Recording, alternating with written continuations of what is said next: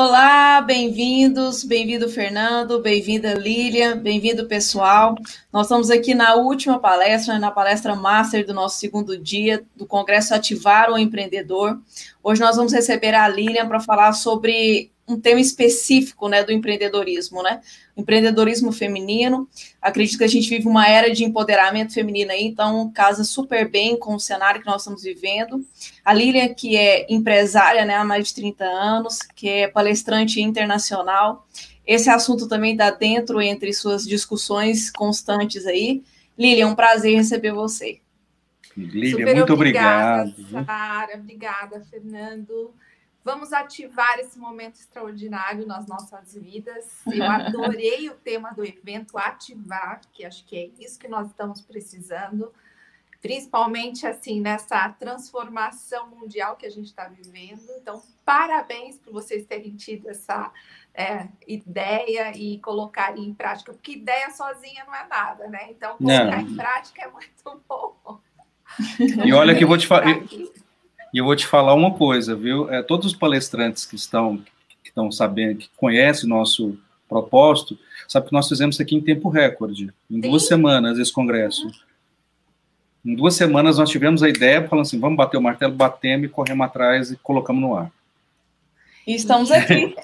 Gera um movimento tão interessante que as pessoas começaram a me perguntar, né, que viram nas minhas redes, o que, que é ativar? Eu falei, é isso mesmo que a palavra está dizendo é para você uhum. ativar o seu lado empreendedor. Quem já é empreendedor pode sempre melhorar. E quem ainda não é, pode se motivar. Então, eu acredito que essa semente que vocês estão plantando, de que é possível, sim, a gente se conectar e falar de coisas que possam gerar é, novas né, ideias e novos empreendimentos para o Brasil, ele é só o começo de um grande cenário aí que virá pela frente. Então, super parabéns, eu me sinto muito honrada. Obrigada. Conheço a Sara há bastante tempo, super atuante, super antenada nas coisas, né, Fernando, agora recentemente, uhum. mas já estou muito feliz de estar aqui, principalmente com essa audiência. Obrigado, Obrigada. viu? Eu vou deixar vocês sozinhas aí para vocês baterem esse papo. Depois, no final, eu volto.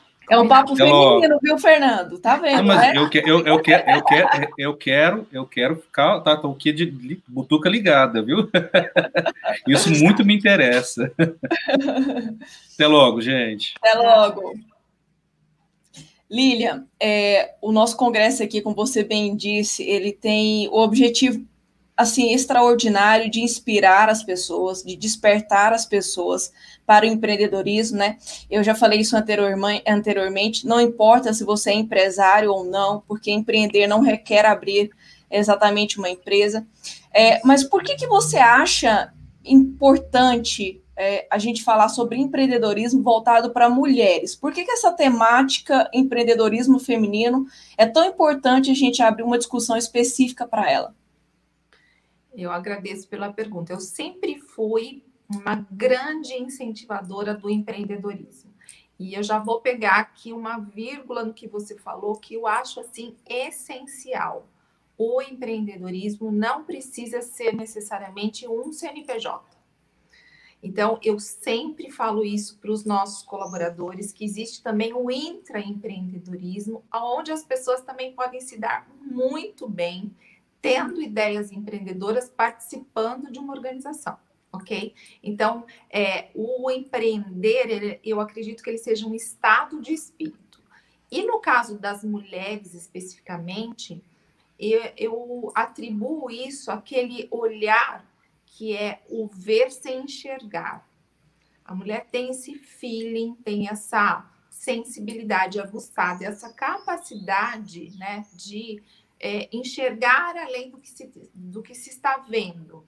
Então, assim, isso dentro de uma casa, com filhos, no relacionamento, uh, no trabalho. Então, isso ajuda muito. Por isso que as mulheres, existem estatísticas, se eu não me engano, já é, colhidas aí pelo Sebrae e tudo mais, que empresas que são geridas por mulheres, elas sobrevivem mais exatamente por esse olhar mais holístico da coisa. Os homens são extremamente racionais.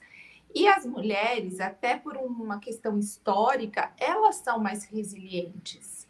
Então, normalmente, não que isso seja uma regra, mas a mulher é aquele olhar mais é, mãe, mais acolhedor, mais benevolente, vamos dizer assim, sem perder o rigor, sem perder a eficácia, sem perder a eficiência. Então, eu acho que o conjunto entre homens e mulheres é muito importante. Eu sou muito incentivadora das mulheres, mas eu não sou uma feminista exclusiva, certo? Aquela que exclui o outro lado. Então, eu acho que os dois lados são importantes, mas a mulher. É, ela tem essa habilidade, essa sutileza de transformar as coisas. Pode ver, se você der uma carne moída na mão de uma mulher, é capaz de sair uma comida super gostosa. Uma lasanha deliciosa. Agora, você dá uma carne moída na mão de homem, é capaz ele botar para assar no, no espeto. Brincadeirinha, homens. É, mas o que acontece? A gente tem essa capacidade de transformar. E por que, que eu incentivo tantas mulheres? Porque muitas mulheres também, e isso existem estudos, são arrimos de família no Brasil não só no Brasil, mas no mundo. E o empreendedorismo é, eu acho que é o único caminho né, de uma vida digna. Então, esse empreendedorismo no sentido amplo, que pode ser tanto dentro de uma organização, que é aquele olhar de dono, aquele olhar de carinho, aquele olhar de cuidado, que vai te levar para o próximo nível, que vai te dar um cargo melhor, que vai te dar condições financeiras melhor, ou aquele empreendedorismo propriamente dito de você ter um CNPJ. Agora, o que é interessante é que às vezes eu conheço alguns empresários que não são empreendedores, são aquelas pessoas bem lineares, bem quadradinhas, e quando falam em fazer algo diferente, não, não, não, mas vai mexer, isso aqui já está dando certo. Então, não tem nada de empreendedorismo, e eu já tive muitos, é, tenho, né, amigos assim que estão sofrendo com essa mudança drástica que houve. Por quê? Porque sempre achava que estava bom, né? E existem é, muitas vezes empreendedores que ainda não são empresários, que são essas pequenas é, pessoas, essas pessoas que têm pequenos negócios que ainda não estão, uh, vamos dizer assim, estruturados, né? Mas que podem vir a ser grandes negócios. É, eu não sei se eu respondi sua pergunta no, é, da forma com que você gostaria, mas esse é o contexto e por isso que me encanta tanto é, incentivar o empreendedorismo feminino, porque eu acho que as mulheres têm essa capacidade gigante de transformação. Se tem capacidade para gerar uma vida, imagino que a gente pode fazer aqui fora, não é mesmo? Justamente. Eu acredito que é, falar ex exatamente desse tema específico para mulheres parece parece que há um boom de muito tempo, né, de uma libertação feminina, eu vou colocar assim, mas não é, né, esse esse empoderamento feminino que tanto se fala agora, principalmente nessa revolução 4.0, na hora que as mídias digitais tomaram conta das coisas, né, é, esse empoderamento feminino aconteceu há muito pouco tempo, e olha que assim nós ainda estamos num processo de conquistar um espaço igualitário, né? É, onde as coisas sejam iguais para ambos os sexos.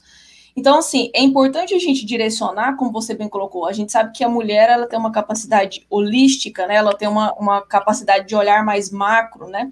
A gente fala até do sexto sentido, né? A gente hum, é é, consegue ter uma visão a longo prazo, uma visão de risco um pouco maior. Então, assim, é importante estimular, porque faz parte do empoderamento feminino, isso que tanto vem sido discutido é, na mídia. Eu, eu considero importante falar sobre esse tema específico por isso. E, como você bem disse, porque as mulheres têm capacidades extraordinárias na sua vida pessoal, na sua vida, se a gente for falar em termos históricos, né, na sua vida pré-histórica, como mãe, como procriadora, pode trazer toda essa capacidade para poder procriar um negócio, para poder fazer com que ele crescer, zelar para que ele cresça. Então, acho show de bola é, é, você pontuar essas, essas competências femininas, né? É, por que, que você considera, quais você considera que são os maiores desafios né, da mulher nesse mundo de, de empreendedorismo? É, a gente sabe que o, no intraempreendedorismo existe alguns, algum, alguns, alguns acontecimentos assim um pouco trágicos que a gente é, escuta histórias do tipo ah, é um abuso moral, alguma coisa nesse sentido. Quais são os maiores desafios que você percebe que a mulher sofre na hora de intraempreender e de empreender se tornando uma empresária? Olha, eu vou falar a minha experiência pessoal, tá? Eu comecei a trabalhar muito, muito jovem, acho que com 14 anos eu já estava trabalhando com carteira assinada. E eu sempre trabalhei em ambientes especificamente masculinos. O escritório de contabilidade na época era só homem, eram poucas mulheres. Depois eu fui para o ramo de engenharia, fui trabalhar em construção civil. Eu acho que a única vez que eu sofri uma discriminação, que até conto isso no meu livro, foi antes da Constituição de 88, quando o mestre de obras me proibiu de entrar na obra porque eu era mulher. E ele disse que eu ia atrapalhar o serviço. e eu me lembro que eu voltei indignada e o meu chefe fez o maior barraco na época porque não me deixaram fazer a medição. Eu fui lá com a trena, tudo para fazer a medição e o, o mestre de obras me deixou. Agora, fora isso, eu particularmente não posso dizer que enfrentei assim discriminação. Eu tinha um salário praticamente igual, mas eu percebia que eu sempre tive um assim dentro de mim uma questão de eu sou igual a você e eu me impunha. E o que eu vejo às vezes, isso até dentro das empresas que eu, que eu participo, que às vezes eu dou mentoria dentro de empresas de é, colabora, é, como fala, de companheiros, de amigos e tal, é que as mulheres por si só, às vezes elas se, sabe, se colocam numa situação inferior. E os homens, eles respeitam as mulheres quando eles percebem a competência. Se, você, se eles te jogarem uma arapuca e você for lá e mostrar a competência, daí eles se, se tratam de igual para igual.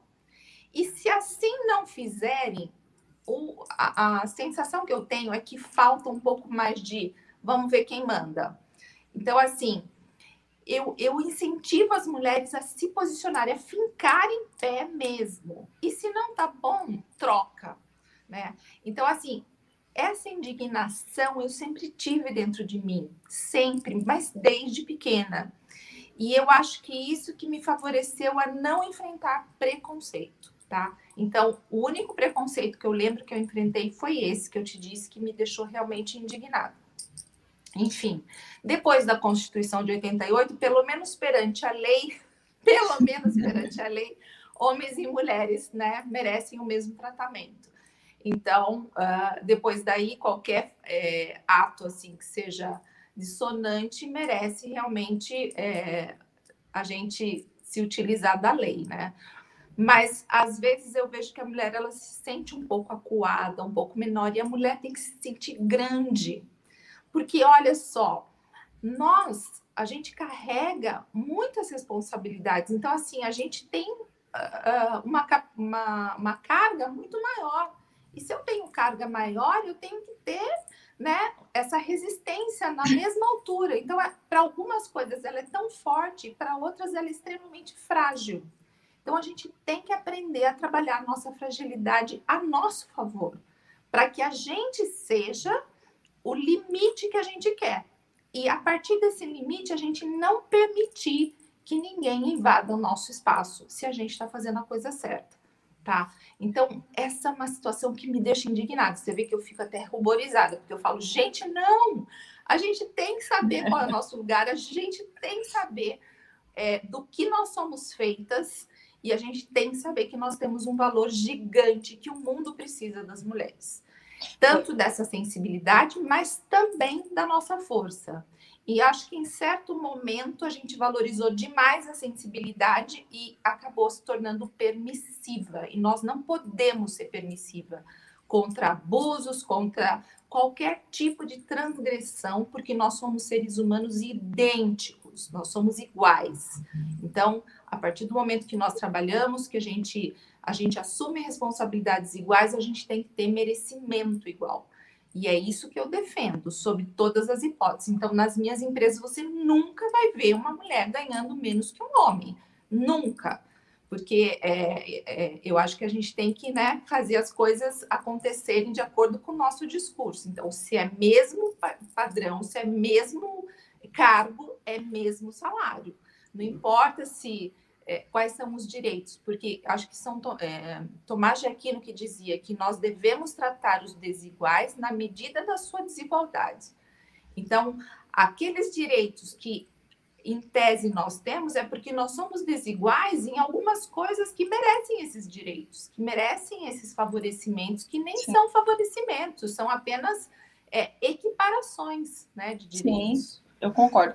Uma coisa assim que eu percebo, eu falo isso para algumas pessoas próximas, é que na, na minha atuação profissional, é, eu decidi trabalhar com um mundo que ele é majoritariamente masculino. Né? Então, assim, a participação de homens é muito maior. E na hora de. Você bem colocou uma situação que eu sempre falo: é, nós precisamos de uma firmeza, né? Uhum. É, de uma firmeza ao falar, de uma firmeza ao se posicionar. Eu já passei por circunstância que às vezes eu, eu sou de Goiânia, né? E há uma, há uma lenda na, no, no, país de que mulheres goianas são bonitas. Eu vou concordar, né? Porque senão eu estou falando de mim mesmo. Uhum. é, mas há uma, há uma certa e aí, quando homens de outros estados se deparam com mulheres que são goianas, eu já passei por isso. Pensa que é fácil, que está ali não exatamente só para trabalhar, tem um olhar não profissional para a mulher, é, então é essa atitude um pouco mais firme de falar assim, não, peraí, eu tenho competências, eu tenho habilidades, isso aqui é um ambiente que nós estamos aqui para mostrar os nossos talentos profissionais, é isso e pronto. Então, eu acredito que essa, essa sua colocação de não sermos permissivas com aquilo que não, não é nosso, porque não é, com aquilo que não é nosso, é fundamental para que a, a, gente tenha justamente, por mais que a lei é, fale que, que é lei, né, como se diz, que é obrigação, mas que no tratamento no dia a dia isso verdadeiramente é, aconteça. E eu acredito que um desafio também que a mulher passa, você vai saber colocar isso melhor que eu, é a conciliação de vários papéis, né? Porque uhum. mulher, ela tem que ser esposa, ela tem que ser mãe, aí ela tem que ser uma excelente é, empreendedora, no caso. Como é que é para você essa, essa conciliação de múltiplos papéis? E você é palestrante, você viaja, como é que é isso na sua vida? Olha, já foi muito difícil, né? Eu, bus eu comecei a buscar o desenvolvimento humano e o autoconhecimento, acho que primeiro para conhecer os meus limites. Então, eu criei dois filhos na barra da minha saia dentro da minha empresa. E numa época em que eu era a faz tudo, eu era quase uma eu presa. Né? Eu falo, não era uma empresa, era eu presa, porque era meu marido nas vendas, eu ali fazendo todo o financeiro, administrativo, é, contas a pagar, enfim, tudo, tudo que envolve administrativo e mais cuidando dos filhos. Então, meus filhos cresceram praticamente dando de mamar num peito e atendendo o telefone no outro. Uhum. Mas meus filhos nunca me viram reclamar de trabalho. Então, o trabalho para eles era uma coisa muito legal, porque eles viam que eu, eu fazia aquilo que eu gostava e que o resultado do trabalho propiciava algumas coisas bacanas, né? E eu lembro que quando eu comecei, quando a nossa primeira empresa, 30 anos atrás, o nosso ar-condicionado, para você ter uma ideia, era uma mangueira de borracha, que a gente ligava a mangueira como se fosse aquelas de jardim para jogar uhum. água no zinco, porque tinha aquele calor imenso, né? Você está me vendo? Não, caiu a tela. Peraí. Porque por algum motivo aqui, vou pedir desculpa para o pessoal. Fica tranquila. Opa,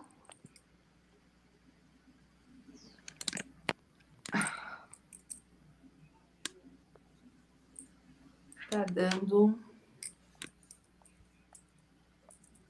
Opa, voltou? Voltou. voltou. então, assim, foi um começo muito difícil, né? Eu não tinha quem cuidasse, eu não tinha, a minha mãe não podia cuidar, não tinha com quem deixar, então meus filhos conviviam comigo ali. E é, nem era aquela época que a gente podia pagar a escola, que praticamente não existia berçário.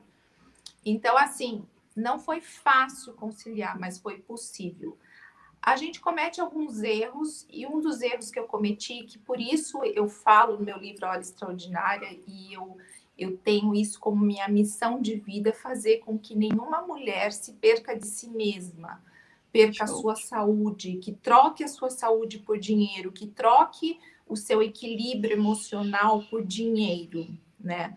Porque muitas vezes, quando a gente quer, a gente almeja fazer algo diferente e ter uma vida melhor, a gente pensa só nas questões materiais e esquece que nós somos um ser divino, que a gente precisa né, de equilíbrio emocional, a gente precisa de saúde, a gente precisa se respeitar, para que as pessoas passem a nos respeitar. Então, eu tomei isso como uma premissa da minha vida e eu passo isso falando sobre esse empreender com responsabilidade com equilíbrio. Porque a mulher ela tem uma tendência em atender a tudo e a todos e esquecer dela mesma. É verdade. E e a gente sabe que a primeira caridade começa com a gente mesma. Até dentro de um avião, quando você entra, eles falam que se acontecer um problema, primeiro você põe a máscara em você e depois você, você atende as pessoas. E a mulher ela faz isso totalmente ao contrário. Ela atende casa, marido, filho, blá, blá, blá, daí ela simplesmente ela se esquece. Se esquece ao ponto de nem mesmo saber quem ela é, quais são os seus sonhos, aquilo que está movendo ela no momento. Ela vive como se ela fosse uma serviçal daquilo que ela, daquilo que ela criou como ideal. E também não se permite errar. Quando vê que errou em alguma coisa, é aquele açoite, como se fosse um capataz de si mesma. Como se ela tivesse perfeita em todos os papéis, né? E não é assim, gente. A gente não. A gente, primeiro, nós fomos criados seres, né, é, em busca da perfeição, mas não seres perfeitos. Nós estamos aqui nesse caminho buscando uma evolução, mas a gente não tem que ser super em tudo. Então, essa falsa ideia que colocaram que a gente tem que ser 100% em tudo, traz esse desequilíbrio, porque daí você quer ser 100% aqui, ali, ali e vai esquecer alguma coisa. A minha filha até brin brincou uma vez comigo. Ela falou, mãe, isso que você fala, lembra aquele cara que fica balançando os pratinhos. Quando ele vê que um tá, ele corre lá e balança o pratinho, ele vai lá e balança outro. Então a mulher ela vive correndo, só que ela esquece de colocar um pratinho para ela mesma. Sim. E quando você pede, acho que é o Steve Jobs que fala isso, que quando você pede a saúde, a, a cama do hospital é a mais cara do mundo. Né? E quantas mulheres não se frustram de perceber que muitas vezes elas passaram uma vida cuidando de filhos, cuidando da casa, cuidando do marido lá, e tudo aquilo que ela achava importante foi embora e ela não se conectou com ela mesma. Ela não sabe mais quais são os seus sonhos, ela não sabe mais por que, que ela está fazendo o que ela está fazendo. Então, esse é o grande problema que eu vejo que as mulheres, em geral, elas trazem para elas. E eu, na todas as minhas palestras, minhas mentorias, eu faço esse alerta. Se você estiver bem, se você estiver consciente, se você estiver é, firme do seu propósito, se você souber onde você quer chegar e se você separar quais são os pilares importantes da sua vida, provavelmente você vai ter muito mais êxito. Porque a impressão que dá é que algumas mulheres elas engatam uma primeira marcha e elas vão em primeira até chegar no objetivo. Só que se a gente fizer isso com um carro, o motor vai fundir. Você imagina com um ser humano. E, e, e, a gente se cobra muito por isso. Eu já me cobrei muito por isso. Uma virginiana que achava o máximo dizer que era perfeccionista. Hoje eu não sou mais perfeccionista. Hoje eu sou um ser humano que assume seus erros, que assume seus defeitos, que está a caminho da evolução e que tudo que faz eu, eu tento fazer o melhor que eu posso, né? E aceitar as coisas que não estão ao meu alcance. Nossa, maravilha a sua colocação. Você fez um. É, eu gosto sempre de usar esse exemplo do avião, né? Que ele fala: coloque o oxigênio em você primeiro, para depois ajudar uma outra pessoa. Eu até costumo dizer também, ó, na Bíblia, os dez mandamentos eles são resumidos em dois, né? Amarás a Deus acima de todas as coisas e ao teu próximo como a ti mesmo. Significa que eu não devo, não posso amar o meu próximo genuinamente sem antes me amar sem antes zelar de mim mesmo. E você bem colocou que a mulher, infelizmente, né, tem uma tendência a se a viver para muita coisa e a morrer para si. Né? Então, sim, eu acho extremamente é, pontual você fazer esse alerta. Se nós estamos voltados aqui para o empreendedorismo, né? As mulheres, a gente sabe que ela quer fazer uma coisa, ela quer fazer é, até conseguir, ela foca naquilo ali, é, ela entrega o melhor de si, porém, esse melhor de si não deve desprezar a si mesma, né? É, e outros pilares, né? Outros papéis que de repente sejam até mais é, relevantes na sua vida do que exatamente o empreendedorismo. Acho que a sua colocação foi, foi perfeita. É, e uma outra pergunta, nós falamos sobre desafios que a mulher é, enfrenta aí no, no mundo do empreendedorismo, que oportunidades você acredita que existe é, nesse universo aí do empreendedorismo feminino? O que, que você está enxergando de tendência aí? Olha, é, eu acho que atualmente ele é infinito. A mulher pode ser tudo, tudo, tudo que ela quiser. Recentemente, acho que antes da pandemia, uh, uns anos antes até, eu tive uma motorista de carreta mulher. Gente, ela, ela falava que ela era minha ídola, mas eu era, ela era, quer dizer, ela falava que eu era ídola dela e ela era minha ídola, porque assim, eu achava aquela mulher o máximo, o máximo. Porque assim, pensa, e as, ela, é, na verdade, ela não era de carreta, ela era de caminhão, tá? De caminhão. Só que nós tínhamos uma carreta e ela ainda não tinha habilitação. E eu lembro que quando ela saiu, ela saiu porque ela falou que ela queria fazer alguma coisa ligada à carreta. É, que ela queria trabalhar com carreta. E hoje ela trabalha com carreta. E assim, se a gente pegar na história, a gente já tem histórias, né? Aquelas mulheres negras que, que fizeram é, todo aquele trabalho na NASA. Se você, eu esqueci o nome desse filme, mas é um filme maravilhoso. Você vê é, a Oprah, né, gente, dando show de que a mulher. Eu não sei se vocês conhecem a história dela, mas ela, uh, a mãe dela teve ela muito jovem, ela foi morar com a avó, ela foi estuprada pelos tios, daí ela resolveu sair daquela vida, acabou indo para a rua e teve uma filha muito jovem também, e, gente, ela virou a Oprah entre as 70 mulheres mais poderosas do mundo. Então, essas histórias me fascinam. E tudo isso é uma permissão que nós mulheres damos para nós mesmas. Mas aonde está essa permissão, Lilian? Está aqui, ó, dentro da gente. Verdade. Então, não importa o que você queira fazer. Se você quer ser frentista, se você quer usar a internet, se você quer fazer trabalhos manuais, se você quer usar é, é, a questão aí da, da área gourmet, que está muito em alta, se é internet, seja lá o que for. Eu vi na internet esses dias uma moça que era manicure e ela começou a ter umas aulas sobre Instagram e ela começou a ensinar na internet, no Instagram, para as colegas manicures manicures dicas de fazer a unha é, decorada. E ela vendeu quase 300, 300 cursos de fazer unha decorada para as amiguinhas no Instagram, ou seja, para as colegas no Instagram. E agora isso já virou um business. Então, é se permitir. É você olhar para você e falar o que, que eu sei fazer, como que eu posso fazer, como que eu posso fazer isso virar dinheiro. Eu tive uma, uh, teve uma época acho que o ano passado, que eu resolvi dar uma mentoria sobre empreendedorismo para pessoas que estavam desempregadas. E Nossa, foram legal. lá várias mulheres, né? E uma das mulheres, ela disse assim: Olha, eu não tenho nem 50 reais para começar. Eu não tenho, eu não tenho. E eu falei assim: Vamos ver o que, que você tem. Você tem aí uma roupa bonita no seu armário que alguma amiga sua já falou: Nossa, eu amo essa roupa? Ela falou: Isso eu tenho. Eu falei: Então vende. Vende e consegue os 50 reais. Bom, ela conseguiu vender a roupa para duas amigas, vendeu. Ela comprou todos os insumos e começou a fazer sacolé gourmet. É aquele, aquele sorvetinho chup-chup, sabe? Mas Sim. não era um simples, ele era gourmet. Então, um era de óleo, outro era de não sei o quê. E eu achei aquilo máximo, né?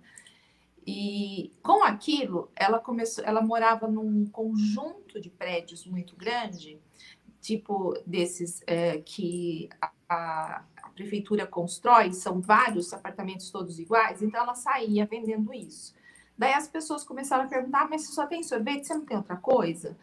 E daí ela achou um fornecedor de salgadinhos e quando ela ia vender os sorvetes, ela já tirava a encomenda dos salgadinhos. E assim ela começou a fazer o negócio dela virar. Depois começou a vender em salão de cabeleireiros, enfim. Então você percebe que para fazer dinheiro, dá para fazer de qualquer forma, mesmo sem ter dinheiro. Ou seja, a gente sempre tem alguma coisa parada que você pode. É, então, tudo que a gente quiser é possível fazer mesmo sem dinheiro. Agora, precisa de alguns passos, precisa, uma vez a, aquela a, pequenas empresas, grandes negócios, eles fizeram uma matéria comigo e eles me perguntaram, mas como que a gente tem uma boa ideia? É, como ter uma boa ideia e colocar em prática? E eu dizia assim, é preciso que a gente tenha ideia dos três recursos que a gente precisa. Muitas vezes o recurso é tempo. Se você trabalha fora, quer empreender, às vezes o seu recurso é tempo. Então você vai encontrar a sua hora extraordinária, que é o que eu ensino, para que aquela hora extraordinária você se dedique para o seu novo empreendimento, mesmo que ele seja uma sementinha, mesmo que ele comece pequenininho, para que você vá fazendo a transição lentamente.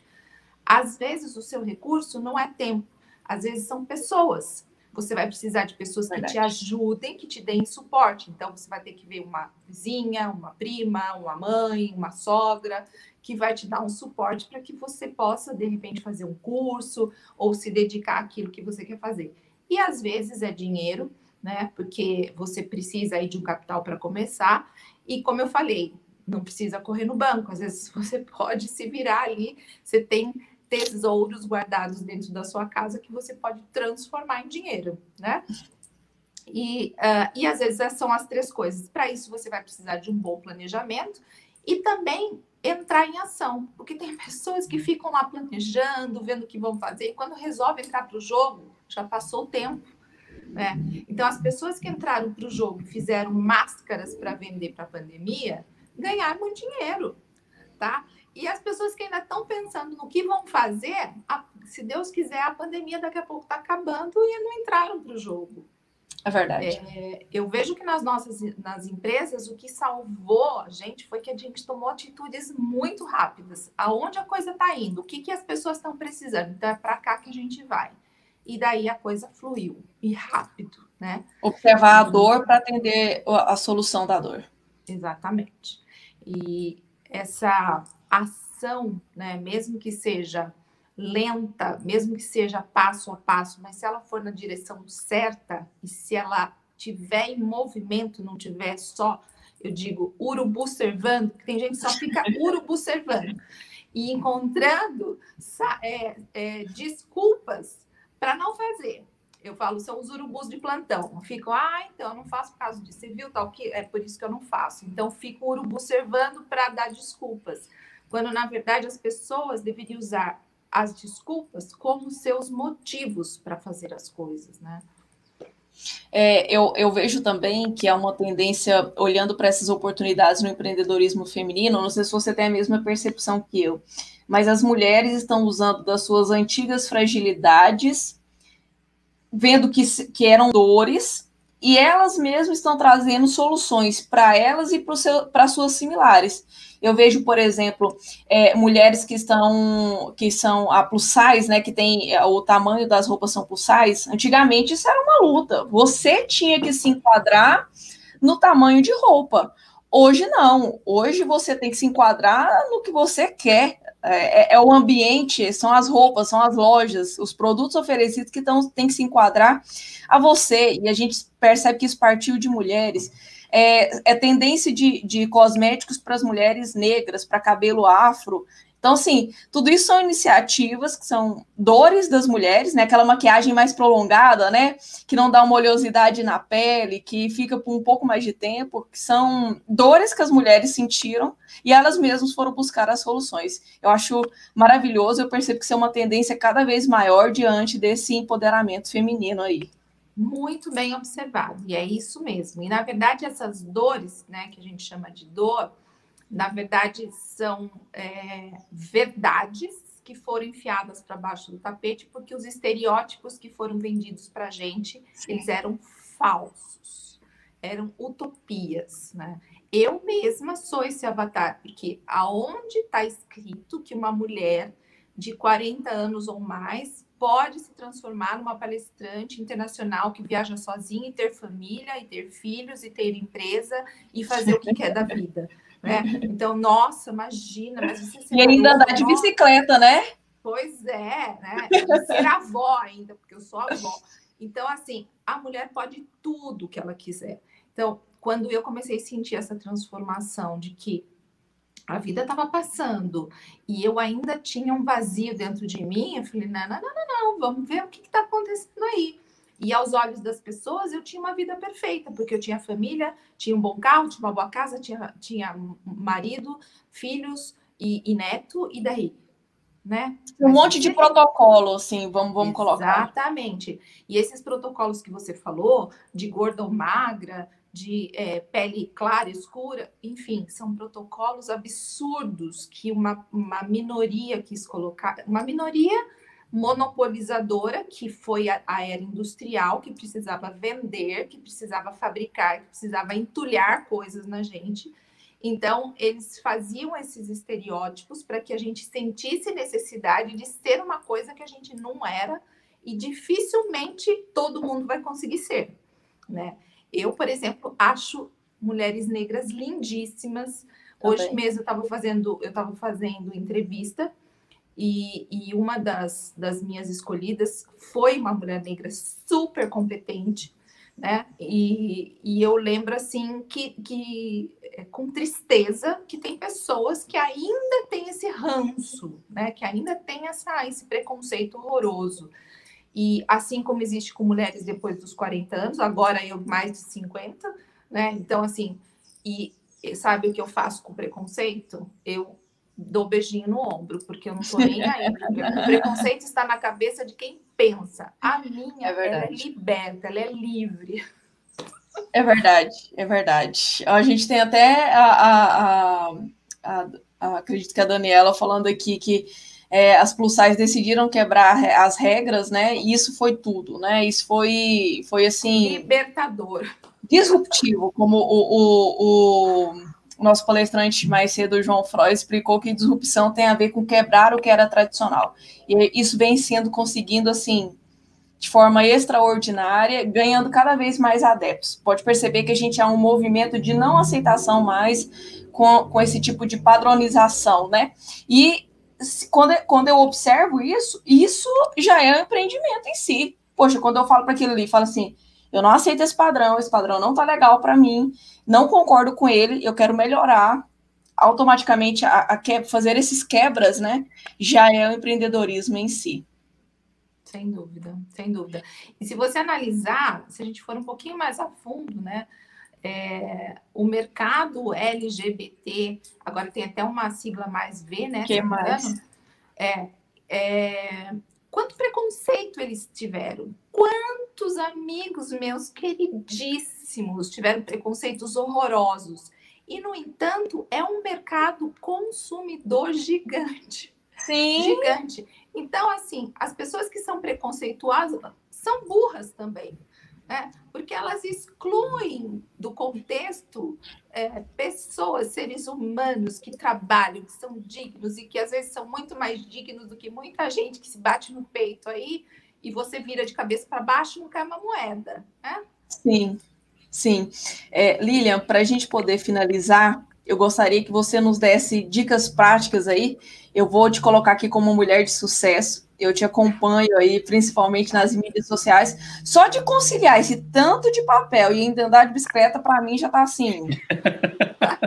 não, não, não tem como não ser sucesso, entendeu? Então, assim, eu queria que você nos desse dicas práticas, ainda mais com toda a sua jornada aí e com esse alerta que você fez do olhar para si. Que dicas práticas você pode dar para nós, mulheres, é, nesse mundo do empreendedorismo?